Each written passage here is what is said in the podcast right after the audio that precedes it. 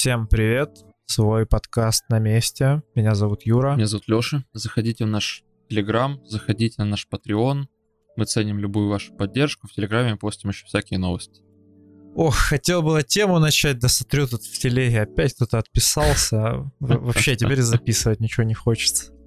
Знаешь, когда, когда кто-то отписывается, в мире грустит один котик. Так что пора им перестать.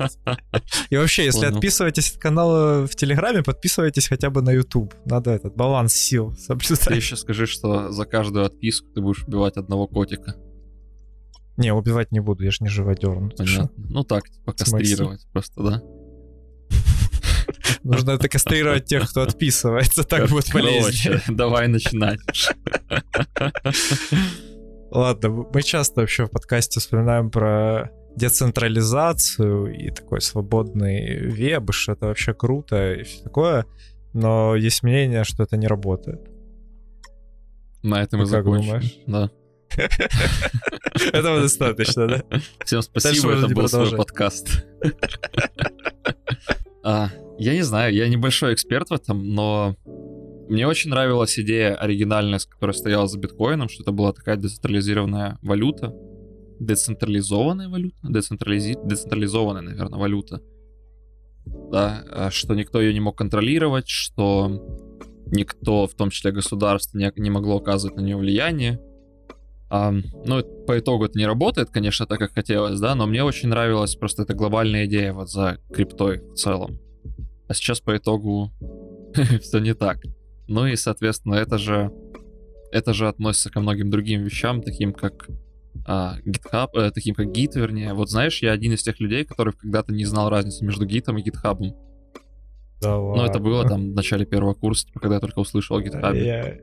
Э, не, ну я, я встречаю людей, которые действительно как бы имеют сложности объяснить разницу между гитом и гитхабом, но обычно это ну, реально молодые спецы, которые только, только-только закончили университет, и они просто ну еще вот. не разобрались, что к чему. Не, ну слушай, на тот момент я был совсем молодым, даже не специалистом, то есть это был первый курс, или там на какое-то начало первого курса, одним словом, поэтому я думаю, что простительно.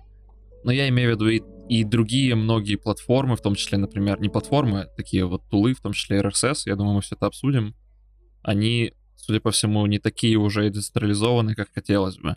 И многие нюансы там начинают появляться, которые такой, знаешь, церковный набат того, что все хреново.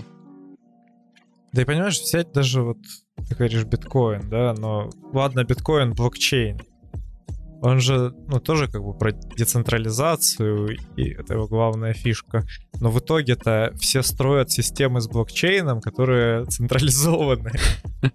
Толку от этого вообще никакого нет. Вы типа пытаетесь построить что-то нормальное, независимое, но в итоге получаете снова централизованную хрень. Даже, ну, возьмем веб. Все классно, типа мы хостим наши сервера, да, никто вроде как не может, кроме нас, ими управлять. Кто Но мы? с другой стороны... Кто мы? Кто здесь? Да, кто здесь хостит, кто хостит свой сервер. То есть, да, у тебя есть э, твой блокпост, не блок, не вру, не блокпост, а твой сайт, да, и ты его где-то хостишь. И ты его все равно хостишь на каком-то сервисе. Поэтому давай не рассказывай, что мы тут хостим. Не, ну я, я имею в виду нас с тобой и, скорее всего, наших слушателей, понимаешь? Но если взять какого-то там самого обычного человека, конечно, ему сложнее это все захостить, и он использует какой-нибудь там WordPress или UCOS. Ну, боже, или UCOS. еще что-нибудь. У тебя был сайт на UCOS? Да был, был, уже да, обсуждали. Да, да, да. У тебя был. У меня был. У кого не было. Просто, знаешь, с другой стороны, как бы клиенты для веба все равно все управляются Google, да, потому что Google диктует сейчас все стандарты, ибо у Chrome большая часть рынка. И типа ты или делаешь свой сайт, который будет реально поддерживаться Chrome нормально, или ты просто как бы в пролете и тебя даже не заметят. Или если ты, например, не рекламируешь свой сервис в интернете, тебя тоже никто не заметит. И поэтому, ну, типа, это тоже сложности, которые никто не пытается исправить или что-то изменить. Есть реально компании, которые, по сути, занимают большую часть рынка веба. и все, и они диктуют свои правила. А ты там хостишь, не хостишь, неважно. Мы обсуждали на эту тему Microsoft и, вру, не Microsoft, Mozilla, и то, как они раньше могли хоть какую-то борьбу создать, но сейчас, да, даже, даже такой гигант, как Microsoft, отказался от всех этих разработок, пожал плечами, видимо, и такой, ну ок. Не, ну ладно, Microsoft. Microsoft поддерживает свой типа Edge на Chrome теперь. И он, кстати, становится популярнее, по-моему, чем Firefox. Слушай, ну из всего того, что я слышу, все еще отношение к нему такое, как сначала мы сделаем все для Гугла, а потом мы сделаем так, чтобы хоть как-то запускалось на других браузерах. В том числе там Edge или умерший Explorer. Ну да, да, подход всегда такой, что для Chrome и для Safari делается в первую очередь. Так что получается, что пресловутого децентрализованного веба так и нет и не будет? Децентрализованный веб, он так-то есть, да, но дело в том, что в мире этого децентрализованного веба руководят другие компании централизованы, и продукты руководят там централизованы, и все хреново. Ну, и в тему с Гуглом та же электронная почта, да, как бы децентрализованный сервис, ты можешь захостить свой почтовый сервер, можешь свободно отправлять с него письма, все классно до тех пор, пока тебя Google не внесет в блок-лист, и ты не сможешь отправить письма, я не знаю, там, 80% пользователей электронной поч- почты. Ты имеешь в виду всем пользователям Gmail? Да. А Да. Google так может сделать? Ну, как бы, если м- достаточно много людей в Gmail отметит тебя как э, спам-рассылку, да, Google тебя забанит. Фиаско. Не, ну я не знаю, насколько это плохо. Я имею в виду, может быть, я так слегка сквозь пальцы отношусь к этому, потому что не слишком хорошо разбираюсь. Да, но ты лично ты, например, можешь поднять свой а, почтовый сервис, как это правильно называется, для того, чтобы отправлять эти письма. Вопрос, зачем тебе это делать? То есть, что плохого в использовании Gmail? Я выступаю адвокатом дьявола. Ну, дело в том, что ты зависишь, по сути, от Гугла. Если Google захочет закрыть Gmail, то ты потеряешь, например, всю свою почту. Или же ты можешь потерять доступ к э, каким-то там своим контактам, да, какой-то важной информации в почте. И тем более, это очень хороший вопрос в плане приватности, потому что, ну, как ты знаешь, Google точно читает письма, они об этом заявляли. И кому хочется, чтобы их письма читали? Ну, согласен, никому не хочется, чтобы их письма читали, но если ты ничего преступного не пересылаешь, в чем нюанс? Скорее всего, они ведь не читают твои письма, там, знаешь, всем отделом смеялись, ржали всей конторой, да?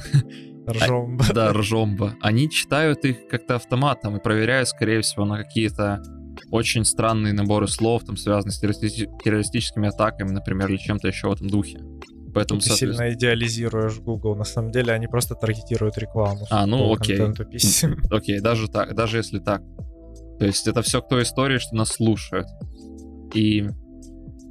Ну окей, таргетируют на меня какую-то рекламу, так и что с нее? Я имею в виду, я уже в том состоянии и в том мире, где я эту рекламу фильтрую неосознанно. Знаешь, вот мне там Инстаграм, ФБ, даже Линкет выдает какую-то рекламу, я листаю дальше, я даже не задумываюсь о том, что я сделал. Я просто как бы, я сразу замечаю, замечаю, что это реклама. В Соус Парке была забавная серия на тему вот рекламы такой скрытой, где только Джимми, который такой коллега, а, он мог замечать эту рекламу. Ну, соответственно, разговор о том, что она настолько уже в нашей жизни, настолько она, знаешь, с нами связана, что мы уже привыкли ее фильтровать. И теперь задача всех этих рекламщиков в том, чтобы сделать ее менее заметной, чтобы мы ее замечали. Но мы все равно адаптируемся. Ну, Ты предлагаешь как бы просто привыкнуть и забить. Ну, сейчас... Смотри, идейно я, конечно, не то чтобы согласен с этим, но вот я пытаюсь создать тебе какую-то оппозицию, да. То есть что в этом такого плохого для какого-то обычного дяди Пети с базара? Ну, не знаю, представь, что, ну, вот сейчас Gmail бесплатный, а завтра они попросят там какой-то символический, символические 10 баксов, например, в месяц. И что ты будешь делать? Ну окей, хороший аргумент. А но с чего вдруг они это попросят? Ну, это сервера, это все такие, типа, деньги, которые они тратят на обслуживание этой почты. Но то, что оно бесплатно, это потому, что они пользуются твоими данными. То есть они действительно таргетят на тебя рекламу и зарабатывают с рекламы. Если бы у них не было заработка с рекламы, это не было бы бесплатно. Ну вот, ну и все. Я просто, ну, пришлось я бы тебе сомневаюсь, что сервер. они, что они так сделают. То есть а, из последних новостей, которые я слышал на эту тему, Blizzard выпустили какое-то обновление для WoW Classic, там переход на новую версию, и персонажа иметь и там, и там стоило типа 37 долларов. Игроки настолько взбунтовались, что Google, э, что, прощения, Blizzard опустили цену, кажется, на 20 долларов. То есть осталось 17 долларов. Я имею в виду, что мне кажется, что народное мнение будет иметь роль здесь. Google не может просто, не сможет просто так поднять это. Ну, тут дело как бы в Blizzard э, в чем, что они, типа, теряют заработок. Если они опустят цену, то как бы они все равно его получат. Это лучше, чем не получить совсем. В плане Гугла, то, ну, типа, Gmail бесплатно. Они его закроют и ничего не потеряют. Пытаюсь придумать, что они могут потерять. Ам, я думаю, во-первых, что у них вся корпоративная почта, как бы это забавно не звучало, устроена через Gm- Gmail, да? Поэтому это будет чуть труднее. Еще я думаю, что... Ну, снова же, как, как бы какой смысл им это закрывать, если они получают информацию о людях? Да, и могут таргетировать Ну, лучше. Понятно, что как бы для корпорации уровня Гугла это просто вопрос уже лояльности их клиентов. Ну вот. Они предложат еще миллион различных сервисов вместе с почтой и будут там деньги какие-то рубить. Тот же, например, Google Drive. Ну вот. Но мы немного отошли уже, да? Если взять те же мессенджеры, да, то мы получаем ту же ситуацию. В мире мессенджеров есть там, сколько на пальцах можно посчитать, несколько главных мессенджеров, которые централизированы, которые тоже могут, в принципе, читать твою личную переписку.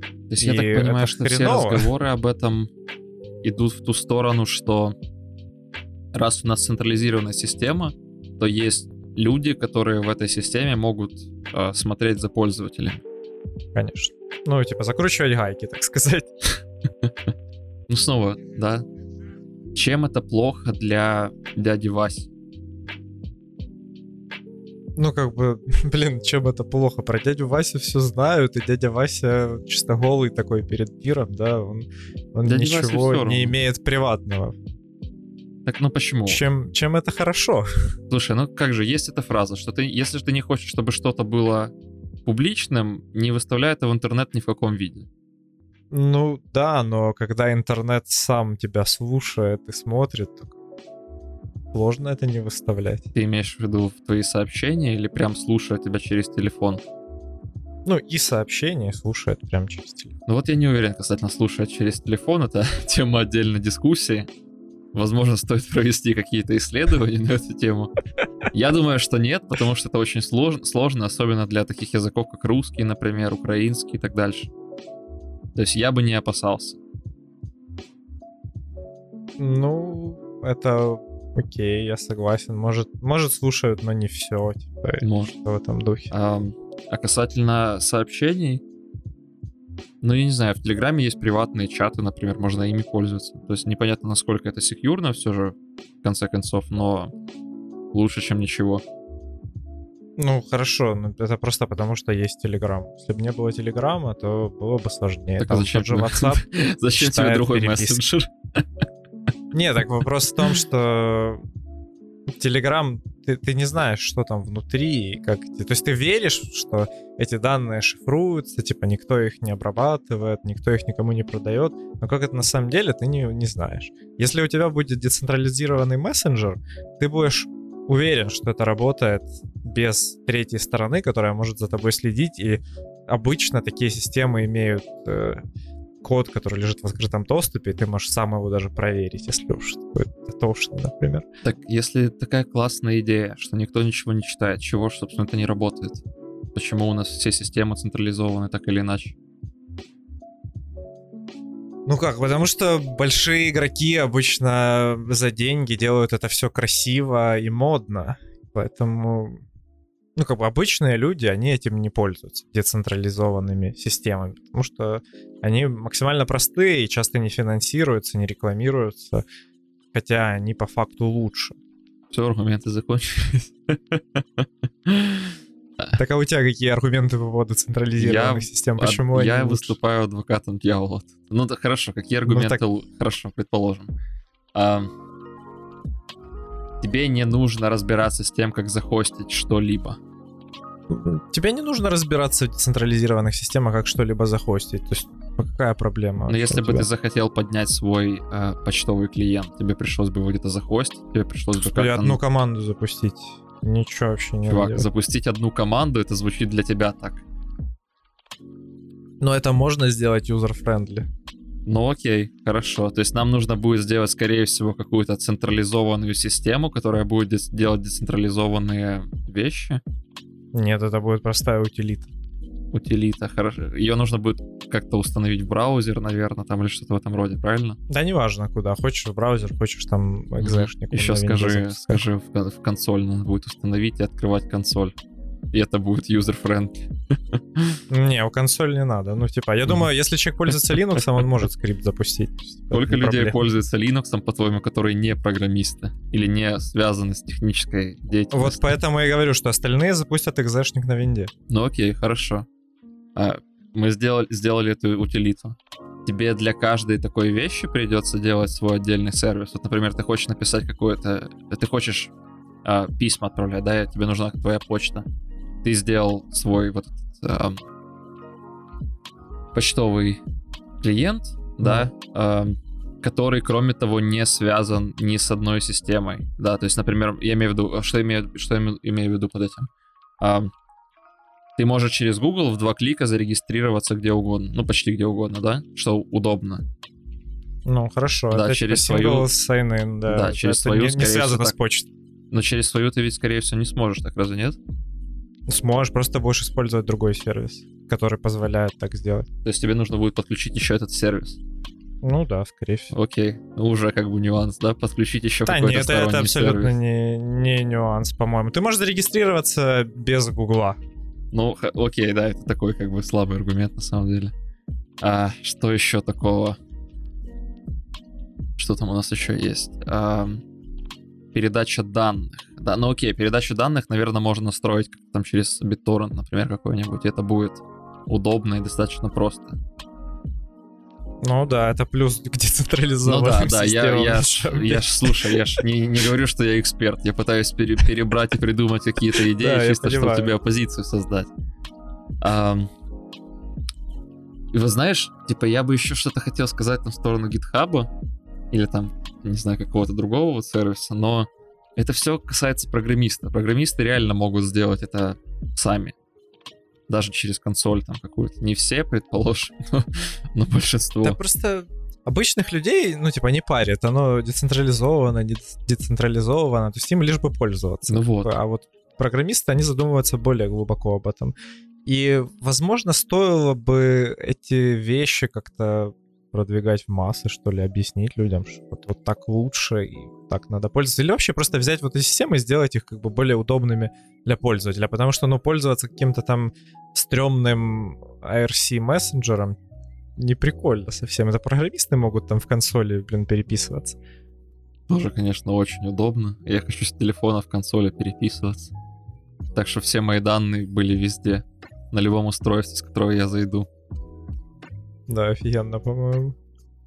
Какой аргумент ты можешь предложить в пользу централизованного централизованности? Централизованности? Реально, у меня больше аргументов против, потому что, ну, взять тот же Spotify, например, и Apple, которые юзают RSS, да, и которые пытаются сейчас ограничивать подкасты и сделать платные подписки. То есть они используют как бы децентрализированный децентрализированный RSS для того, чтобы заработать денег. Ну, как бы мы уже мы уже сказали спасибо Spotify, когда они зашли в Украину и потом заблочили подкасты.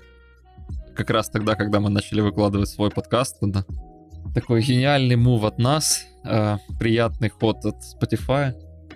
Короче, хочу крутые альтернативы централизованным системам, потому что задолбали. Типа, платить деньги за хреновый продукт надоело. Плутина лох. Мгм.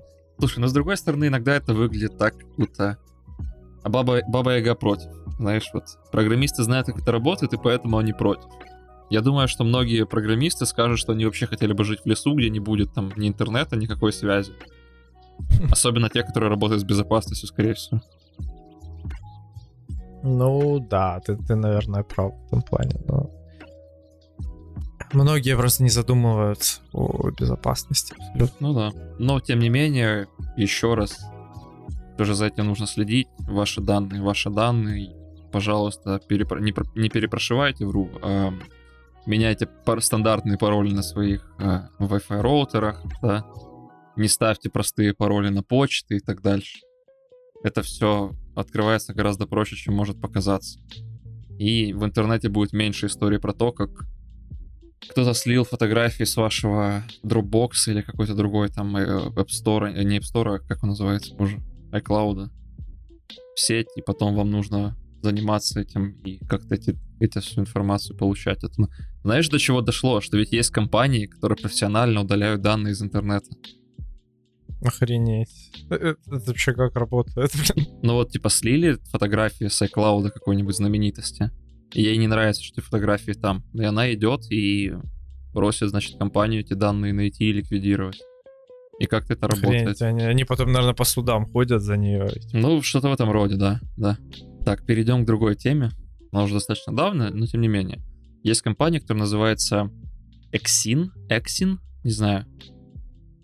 Значит, они занимаются робототехникой, в том числе, вернее, в особенности квадрокоптерами. И одна из их разработок — это такой квадрокоптер, который, как они называют, как они пишут, а, уровня автономности 4А. Значит, начнем вообще с уровня автономности. Ты что знаешь? Да, чё ж этому поводу? 4, а? а? Расскажи. Видимо, есть еще. Да, на удивление есть еще. Ну, в общем, как минимум есть а, 5 их, да, пока что. Я не думаю, что будет больше, потому что они вроде как покрывают все нюансы. Я бы добавил, конечно, еще какой-то минус первый, когда приходится исправлять ошибки, как бы за человеком. Знаешь, мне кажется, там еще между четвертым и пятым должно быть больше буквок, потому что пятый как-то слишком крутой. Ну, он очень абстрактно описывает, но, в общем-то, это все идет... Компания это адаптирует уровни автономности, взятые из э, автономных машин, Autonomous Driving, да, так называемый, и есть 5 уровней. Нулевой — это когда значит, машину ведет человек и нет никакой помощи ему. Первый — это Driver Assistance какой-либо. Они не позволяют там отпускать руль, ничего такого. Они могут, например, там скорость контролировать, что-то в этом роде. Например, эм, как же это правильно называется? Ну, Круиз-контроль? Да, круиз-контроль. Ну да, когда он- круиз-контроль. вот, э, типа, это уже драйвер ассистент. Или, например, парковочный ассистент, это все в ту же сторону. Значит, э, уровень 2 — это Partial Driving Automation. Э, Tesla работает сейчас, Tesla находится сейчас на этом втором уровне. Это когда на определенных дорогах, на хайвеях, на различных там автобанах ты можешь ты можешь, э, ну, е- есть несколько вариаций, да, одна из них установлена в там Genesis, я даже не знаю, правда, что это, Hyundai, Kia автомобили и некоторые других. И еще есть а, Blue. Она называется, во-первых, Highway Driving Assist. Есть вторая, называется Blue Cruise. Она установлена в некоторых Фордах. Значит, это вообще их технология. Первая в Hyundai и Kia, она требует, чтобы ты держал руки на руле, но она позволяет тебе, тем не менее, знаешь, немножко расслабиться. В том плане, что она сама может объезжать машины, сама может притормаживать, но это работает только на определенных дорогах. И, соответственно, только в Канаде и США. Ну, то есть не только, по идее. Я знаю, что Тесла сейчас... э, Тесла может ездить с автопилотом, по-моему, где-то в Германии на автобане. Но anyway, Тесла это вот в ту же сторону. Да, единственное, что вот с более такие продвинутые системы уровня 2, они все же позволяют тебе отпустить руки и условно расслабиться. Потому что все еще очень много, очень много там ошибок. Слушай, а я думал, что Тесла на самом деле третьего уровня. Или она все-таки не дотягивает к каким-то параметрам? Во всяком случае, статьи, которые я нашел, они пишут, что Тесла все еще уровня 2. Мне кажется, что я однажды слышал в интервью Маска, что он считает, что уровня 3. но при этом в других различных интервью другие различные специалисты в этой области не спешат давать такое, такой уровень Теслы. Судя по всему, где-то на переходе, если так, знаешь, усреднить. Mm. Система уровня 3, как я уже долго разговариваю по этому поводу, но, в общем, система уровня 3 — это Conditional Driving Automation, то есть эм, почти всегда она может ехать, значит, сама, но, тем не менее, есть ситуации, когда она требует твоего вмешательства, и тебе все еще нужно быть собранным и готовым к этому. То есть в этой системе все еще будет руль, все еще будут педали. Вот уже система уровня 4 и 5, там уже руль, в принципе, можно, можно убрать почти полностью. Значит, система уровня 4 говорит, что машина запрограммирована останавливаться сама, реагировать сама на ошибки, ну и при ошибках как-то там останавливаться и сообщать, что что-то произошло не так. И она не требует вмешательства человека. А, ну и, соответственно, раз она никогда его не требует, то можно убрать педали и руль. Так что это получается в дронах теперь можно не использовать руль и педаль? Вот как раз к этому под, подходим. И я скажу коротко про систему пятого уровня, что она вообще работает так, что человек садится, задает точку, точку направления, и машина сама решает, куда, куда ей ехать. И как тут добраться? Куда тебе надо? Ну, типа. Ты села, она такая, ну сегодня поедем туда-то, мне по делам надо. Братан, давай в бар поедем, что-то устала. Значит, и вот эти ребята из компании Exin, они предлагают свой, э, свои, свои уровни автономности для как раз дронов. У них есть их а, 5 штук, и четвертый разбивается на три подуровня А, Б, С. А, похожие, в общем-то, смыслы, да, уровень 0 предполагает, что человек всегда управляет дроном в каждую секунду, и, и дрон нахрен разобьется, если пилота не будет. То есть он даже не заведется, так сказать, без пилота. Дрон первого уровня, он может оставаться в воздухе без пилота, зависать. Дрон второго уровня может хоть как-то там, значит, стабилизировать себя, наблюдать стены. Дрон третьего уровня, он может объезжать эти стены, замещать некоторые там базовые препятствия и так дальше. То есть у него есть уже какая-то сенсорика. И вот дрон четвертого уровня, то, что как раз и сделали эти ребята, эти ребята, ты задаешь ему две точки или какие-то точки, маршрут, и он сам уже занимается тем, как туда проехать, как проложиться путь там, да, как не удариться, не разбиться. И в этом случае оператор не нужен. То есть тебе не нужен эм, джойстик, так сказать, да, тебе нужен просто как это называется по-русски? Планшет, боже. Тебе... Я все, то, все, знаешь, там какой-то таблоид, нотпад, и пытаюсь такой, какое же это, как же это было слово, это нормально. Уже просто каша в голове. Тебе не нужен эм, джойстик, да, тебе не нужна вся эта хрень. Тебе нужен просто компьютер, фактически, в котором ты задашь точки, и он там сам полетел. Ну, кстати, вот это, та, то, что сделала эта команда, это не совсем про точки даже. Они вообще указывают область, да, в которой этот дрон будет работать. А он дальше сам выбирает. Куда да, в том числе и так можно сделать, правда. То есть, ну, и то, и то работает, да? Ну и, соответственно, забегу сразу, сразу вперед, скажу про пятый, потом обсудим этого дрона. Пятый уровень, как они сами пишут, это когда ты поставил ему задачу, а он сам с ней разобрался. Полное понимание ситуации, полное понимание того, что происходит вокруг. И вот как-то так. Ну вот, по-моему, разрыв между четвертым и пятым какой-то слишком большой. Знаешь, ну, хочется да. туда еще что-то добавить, какую-то такую более-менее автономную систему, но еще которая не совсем понимает, что типа происходит вокруг. Ну такой, знаешь, по экспоненте. Здесь уже происходит что-то вроде сингулярности, что ли, не знаю. Ну вот, да, действительно большой такой шаг. Для человечества. Маленький для квадрокоптера. Да, что-то в этом роде. Квадрокоптер, кстати, ни хрена не маленький, как могло бы показаться. Это прям такая 7-килограммовая машина летает. Вот компьютер, на котором, в принципе, можно запустить игры. Нормальный такой i7 Intel, 32 гигабайта оперативы, 512 гигов SSD. Прям, ну, типа, зачем вообще его пускать куда-то летать? Я не знаю, сел, играй в игры. Хрена он тебе нужен. Видеокарту доставил туда, и все нормально. Да, реально. Можно помайнить даже потом будет. Тебе лишь бы помайнить. Да мне-то что. Значит, на нем еще находится GoPro. А, ну и в целом так, по поверхностно это все. Но я веду к тому, что, знаешь, это прям серьезная машина. Это тебе уже не старые стандартные дроны, у которых там три платы, три гайки, три болта и все. Ну да, это не Жигули, это уже Lexus какой-то. Ну знаешь, меня все еще удивляет, что они используют лидары для ориентации дрона и для 3D-маппинга вообще пространства. Почему бы не использовать камеры? Сделали бы как в Тесла и дешевле, и проще. Да вот с Теслой двоякая история, потому что Маск в интервью говорит, что почему они используют камеры, потому что они хотят максимально приблизиться к человеческому глазу, который вот, мол, такой великолепный оптический девайс.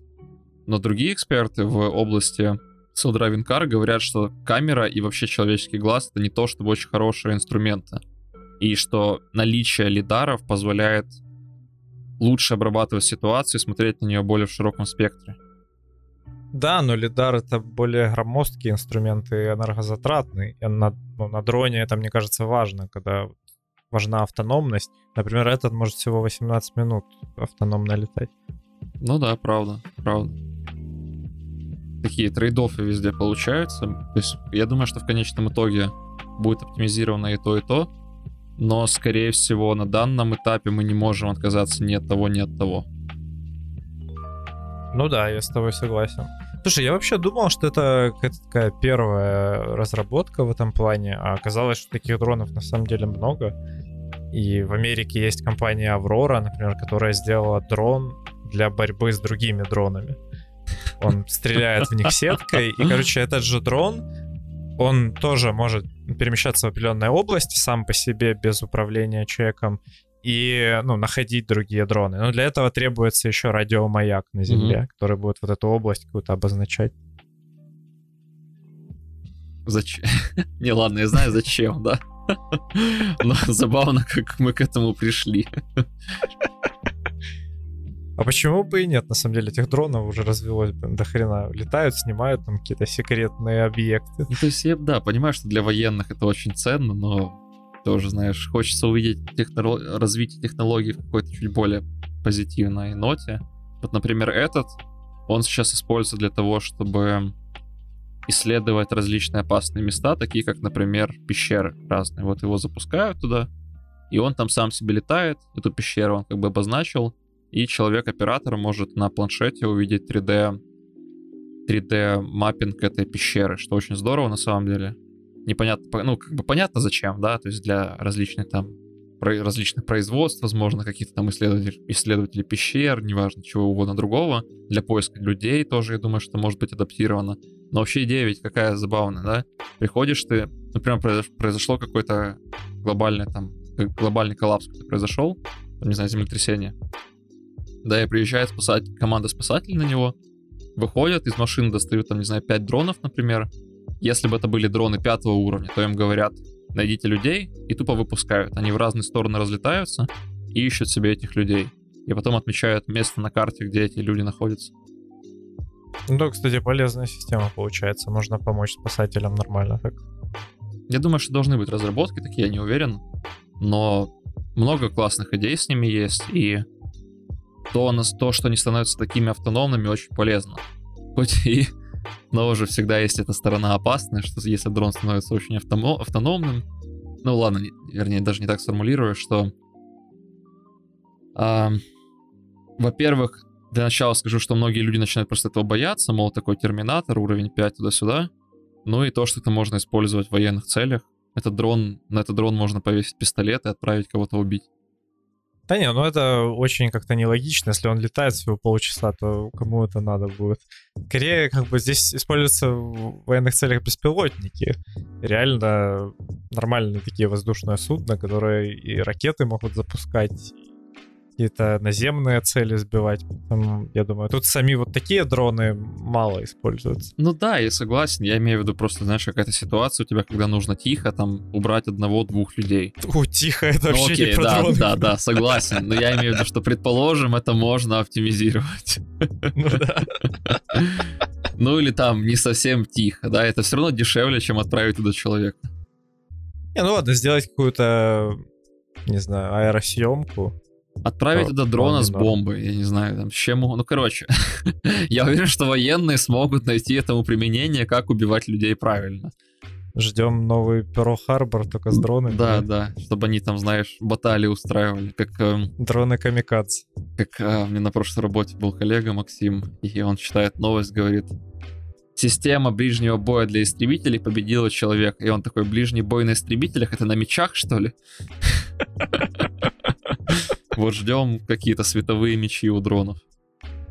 Да, видимо, так и будет. Шабли. Шабли, да. Или, или спейс. Спыс. Вот спыс это хорошо. Спыс это, конечно, оружие победы. Да, согласен. Ну и что, перейдем к откровениям пьяного старшего инженера. Да. Мы, конечно, еще не пьяные, но откровения, откровениями можем поделиться, да? Да. Ну, то есть, знаешь, я всегда опасаюсь называть себя каким-то старшим инженером. По итогу я как раз такую позицию занимаю, или даже выше, наверное. Я имею в виду, все равно, знаешь, опасаешься это, потому что вот эти все лейблы, лычки, ну нахер. Просто делаешь свою работу, пытаешься сделать что-то полезное, и все. Да не, ну, типа, лычки это так, для себя, короче, для самоутверждения. так Лычки сказать. это на LinkedIn поставить. Ну да, и денег получить потом за лычку. Это можно, это мы умеем. Это мы умеем, да. Это все умеют. Я как вспомню этих всяких сеньоров на втором курсе. Или архите... У нас был один архитектор на втором курсе, кстати. Он Да? только... Да, Ничего он типа три месяца выучил Node.js. Ну как выучил? У нас начался курс по Node.js, по-моему, третий курс.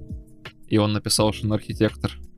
Не, ну вот знаешь, взять, если даже взять э, одно из откровений этого старшего инженера, то стек технологий правда не имеет никакого значения. Оно все повторяется, все одинаково. и Ты типа знаешь там 10-15 каких-то шаблонов, каких-то подходов, и ты их применяешь реально на каждом проекте. И, ну, есть мелочи, нюансы, с которыми ты разбираешься, скорее всего, по ходу. И ты, типа, зачастую не знаешь всех нужных деталей, которые сделать на проекте. Получается, если ты уже это все выучил, то ты можешь быть таким, типа, маленьким архитектором. Я, понимаешь, вот мы с тобой уже много раз на, на эту тему говорили, и снова это вопрос о том, что значит быть сеньор-разработчиком или архитектором. Значит ли это хорошо, досконально уметь э, знать свою технологию, уметь э, программировать, или понимать бизнес-значение и уметь не делать лишней работы? Не, ну, по-моему, это, конечно, больше про бизнес-значение и про не делать лишней работы, потому что, ну, типа, выучить технологии и писать хорошо код, там, это проще.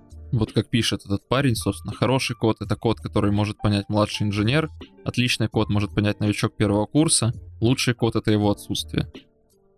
Полностью согласен. Вот реально, если код не написал, это вообще шикарно. Ты не потратил ни Да. денег, ни времени, вообще просто красавчик. В большинстве случаев стоит немножко подождать, и, знаешь, скорее всего, что-то произойдет, что приведет к тому, что можно не писать хотя бы часть кода того, который изначально должен был быть написан. Да, да. Скорее всего, то, что захотел клиент, оно не нужно. Да. Если его нормально так убедить в этом, то можно избавиться от лишней работы. Поэтому вы, как хороший инженер, должны своего клиента иногда как бы толкать назад, да, не давать ему, не давать ему вас задушить всем этим, потому что он будет генерировать эти идеи как, как просто пулемет. А нужно уметь пресекать это. Вот там он приходит сегодня, говорит, все, давайте топить, вот это охеренная фича. Вот просто из, из опыта вот последние там, полгода работы. Там новый клиент, все такое. И вот он пушит, пушит все эти идеи, да, и они как бы неплохие, но есть определенная приоритетность, да. Можно следовать, я думаю, даже что нужно следовать такой минимак стратегии. Сначала делаем то, что приносит максимальную прибыль. То есть тратим минимальное количество усилий на то, чтобы получить максимальный а, профит из этого. Ну, прибыль это я так абстрактно, что угодно. Там принесет клиентов, а, вернее, пользователей, а, возможно, доход, там что-то еще не важно. Но знаешь, это мы смотрим на таких вот уже как бы совсем жестких специалистов, да, которые забили на техническую часть и пошли как бы в бизнес, да, решать Но я бизнес-проблемы. не забил есть- техническую часть.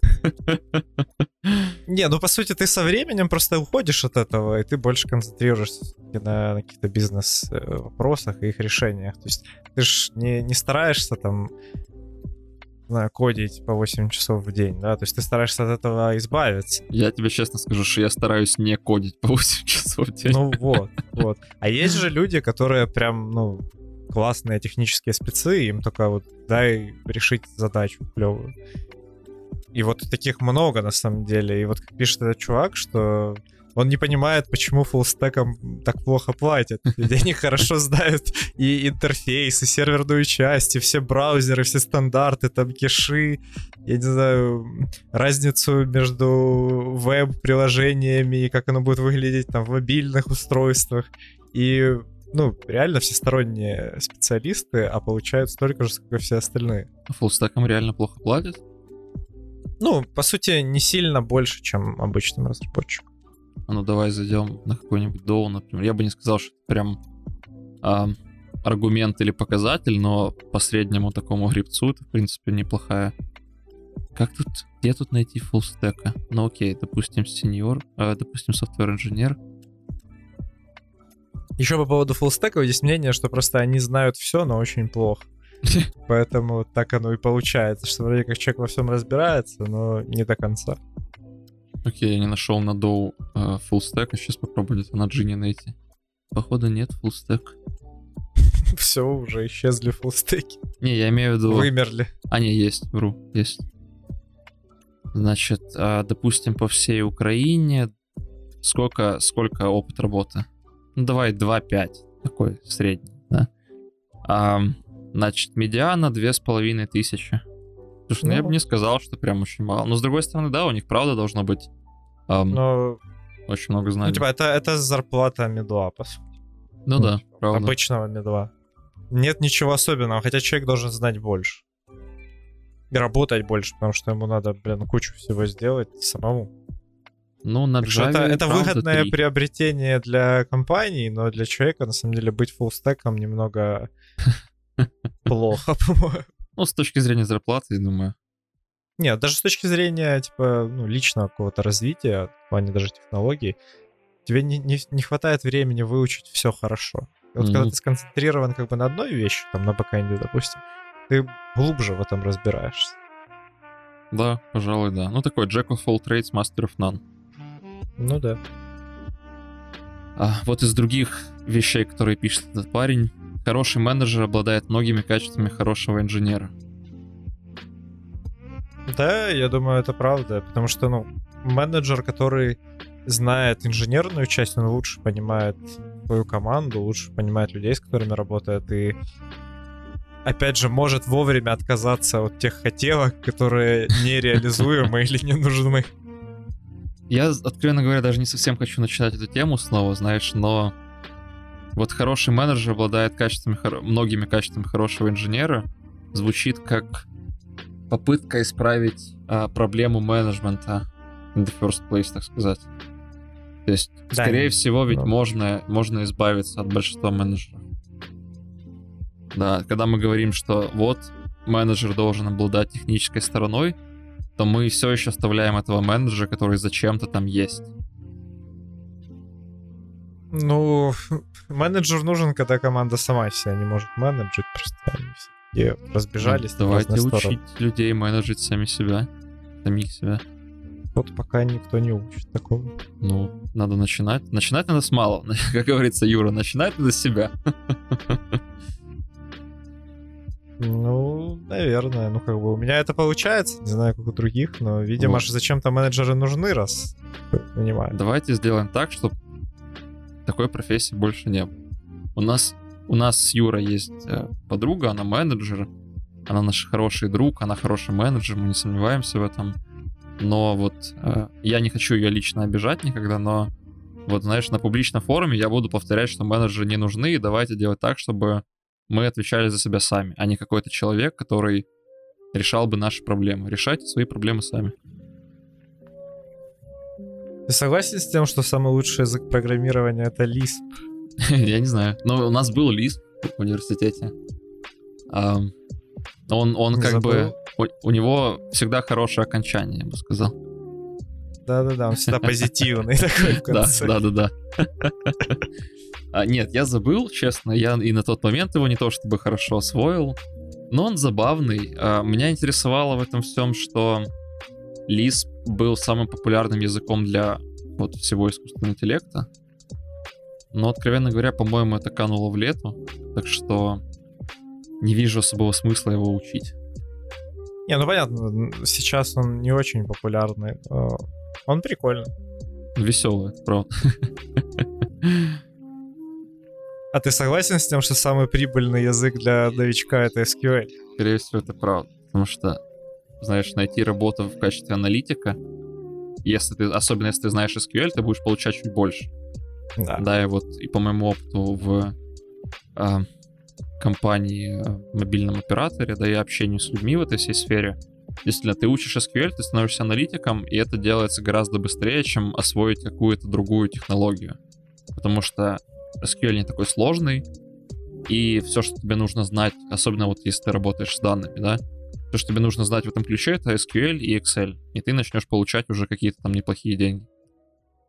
Ну да, я согласен. На самом деле это все очень просто. Легко вкатиться с помощью даже такого простого языка, как SQL. Вот. Но вот по поводу технологий, что пишет этот парень, и с чем я, наверное, согласен. Это технический стек не имеет значения, но тем не менее, когда ты думаешь о разных э, технологических стеках, ты думаешь о разных вещах. Так, например, когда ты думаешь о C++, ты думаешь, например, о какой-нибудь embedded разработке. Когда ты думаешь о Node.js, о, о JavaScript, ты думаешь о вебе. Ну да, каждый стек связан с какой-то особой средой, да, особым доменом. И обычно там, там, где этот язык больше всего используется, как бы с тем оно и ассоциируется. Да. Так что, соответственно, некоторые инструменты лучше подходят для некоторых работ, потому что они, видимо, так сделаны даже. Я не хочу сюда приплести какую-то социальную составляющую, да, потому что я думаю, что на Python, например, не стали писать ам, весь этот Data Science, потому что, не знаю, потому что так вдруг случайно сложилось, потому что какие-то люди из Data Science начали использовать Python, а не какой-то другой язык.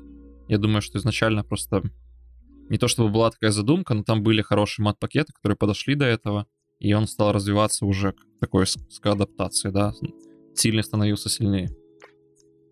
Ну да, я так понимаю, Python просто очень, очень часто используется в университетах. Как бы как такой обычно простой язык для вычислений, когда тебе Да, не надо да. там заморачиваться, например, как в Расте, да? Никто же не пишет э, Data Science ваш на Расте. Это правда. Из другого, на злобу дня, это вот работа из дома, это что-то невероятное. На отсутствие живых обсуждений отстой. Вообще бесспорно просто. Да. Работать дома — это лучшее изобретение в мире. Мой друг начал сейчас менеджить, не менеджить, лидить команду разработчиков, и они все на удаленке. И у него, по-моему, команда из пяти человек, один в Питере и четверо в Штатах. И у них э, разница, ну, огромная, получается. Они, по-моему, на, на каком-то... Есть просто для нас одно побережье чуть более удобное, второе чуть менее удобно. Соответственно, у них время, когда они могут адекватно пересечься, оно примерно полтора-два часа. Ну да, потому что там 10 вечера они просыпаются, а мы уже спать да, идем. да. И там джуны. И он М. никак не может наладить, он даже никак не может понять, как подойти к этой ситуации, потому что, знаешь, эм, с ними бы, если бы ты с ними общался постоянно, да, то, то ты бы мог быстро сообразить, как с ним, как к ним подходить. А он говорит, что есть какой-то парень, которому я ставлю задачу, ставлю ее так немножко абстрактно, да, надеясь, что он как инженер разберется. А он говорит, что я не понял, я целый день ничего не делал. Из-за того, что у них э, большая, большая разница во времени, получается, он буквально целый день ничего не делал, потому что мой товарищ не мог ему ответить. Да, это, конечно, проблема. Ну тут хоть ты работай в офисе, хоть дома, выход э, непонятно как искать, потому что разница в часовых поясах все равно будет. Ну да. Надо ему в Америку переезжать. Не, я Пусть вел, вел скорее к тому, что когда ты работаешь с командой в одном офисе, да, знаешь, в одной компании, то это всегда гораздо проще. Ну да, живое общение все-таки надо, и да, легче так коммуницировать. да. Кстати, забавно, что вот он пишет, я никогда не работал в фанк, поэтому не знаю, что упускаю, но нанял несколько инженеров оттуда, и они тоже не знают, что делать. Ни, ни разу уже слышал об этом, и я думаю, ну, это реально правда, потому что все мы не знаем, что делаем. Да. Знаешь, fake it till you make it. Да. К сожалению. И мне так нравится шутка, когда из Рик и Морти берут фотографию Джерри, когда инопланетяне захватили Землю и дали ему работу. И там подпись, что э, я продолжал гуглить, это продолжало работать, мне продолжали платить. Вот, а там по, по мультсериалу он, он сказал что-то вроде я просто продолжал, типа, нажимать на кнопки, типа, и всех это устраивало. Ну, что-то в этом духе. Соответственно, хотелось бы, конечно, чтобы все понимали, чем они занимаются, так прям основательно. Но, по сути, почти каждая ситуация, в которой вы будете оказываться, она новая. И для вас, и, скорее всего, для всех. Да, там даже, даже вот как бы это глупо не звучало, когда какая-то, какой-то форк идет там продукта или, знаешь, передертый подчастую, все равно проблемы, с которыми вы столкнетесь, они будут новыми для вас. Поэтому, ну, да. типа, ты будешь пытаться себя обмануть и всех вокруг. Ну, знаешь, еще в эту тему, что вот он пишет, моя ценность не является функцией и не коррелирует с моим полным вознаграждением. Вот реально, не, нельзя же как-то определить твою ценность по твоей работе или там по твоим знаниям, да, то есть как, как ты себя покажешь в, в той или иной ситуации, так и будет. Да. Играет роль только то, что ты принес на этот проект, продукт этим клиентам, этим пользователям. Да, да. Вот он так позитивно настроен в какой-то момент стал, говорит, будьте добры ко всем. Не потому, что это поможет вашей карьере, а это поможет, а потому что доб- доброта сама по себе вознаграждает. Ах. Ну, очень позитивно, хочется сказать, что правда. А, но по итогу, наверное, из моего опыта могу сказать, что ситуации, в которых я упирался и грубовато относился к людям, потом заканчивались тем, что я из принципа с этими людьми больше никогда не общался, даже когда мне нужна была помощь. И, соответственно, я тратил больше времени на то, чтобы какие-то вещи решить. Хотя я бы мог попросить помощи, и все было бы нормально. И, откровенно говоря, и в том, и в том подходе есть свои плюсы, наверное. То есть я разобрался сам и, соответственно, как бы стал сильнее, так абстрактно выражаясь. Но потратил гораздо больше времени на это. Я бы мог заняться чем-то другим. Скорее всего, человек, который в этом разбирается лучше меня, смог бы разобрать, рассказать мне лучше, чем я просто прочитал об этом где-то в интернете. Так что вам решать. Мне еще нравится, что он уп- упомянул то, что в технологиях мало женщин что дурацкая индустрия это нужно менять. Да. Вот если вы девушка, и вы дослушали подкаст вот до, до этого места, то вы можете стать у нас ведущей. Пишите нам в Телеграм или куда вы вообще найдете нам написать, и мы возьмем вас. Даже не будем собеседовать. Про алгоритмы спрашивать не будем. Просто напишите хоть кто-нибудь. Без шуток. Кстати, вот про алгоритмы ты вспомнил. Он говорит, что у нас очень странно устроены собеседования, потому что вот, например, фарма... человек, который приходит работать в аптеку, фармацептом не спрашивает про химические составляющие продуктов. Почему у тебя спрашивают про какие-то алгоритмы, вообще как-то, знаешь, странно это немножко работает. И я, с одной стороны, согласен, с другой стороны, не совсем. Я согласен с той точки зрения, что когда у меня на собеседовании спрашивают там, как, э, не знаю, напиши мне там какие все, все мат-формулы какой-то там нейронной сети, как они работают, да, и я не отвечаю, или там я отвечаю, неважно. Когда я прихожу на работу, я никогда этого не пишу. И это мне не нужно. Ну, это всегда работает до какой-то степени, да? Когда да. ты там еще начинающий специалист, это можно спрашивать, чтобы понять какой-то общий уровень твоих знаний, и в целом, как ты типа, сталкиваешься, как ведешь себя в сложной ситуации, да. Но когда ты уже, так сказать, матерый специалист, то это не имеет никакого смысла. Тебя должны спрашивать уже о других вещах. И просто там гонять по алгоритмам кого-то, которые ты явно не будешь использовать, и, и как бы интервьюер тебя понимает, потому что он это не использует, и ты понимаешь, что это не используется, но вы все равно начинаете вот друг другом перебрасываться этими да. темами. Играете в эту игру и делаете вид, что все нормально. Да, да. Вот он еще пишет интересную мысль. Лучшая демонстрация отличного лидерства — это когда мой лидер взяла на себя вину из-за ошибки, которая на 100% случилась из-за меня. Честно сказать, я не работал в командах, где был у меня прямо такой тимлид и лидер.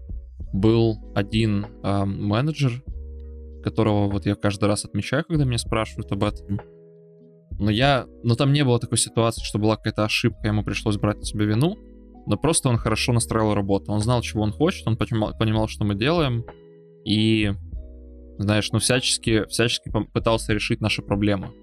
Из-за чего вот с ним было очень приятно работать.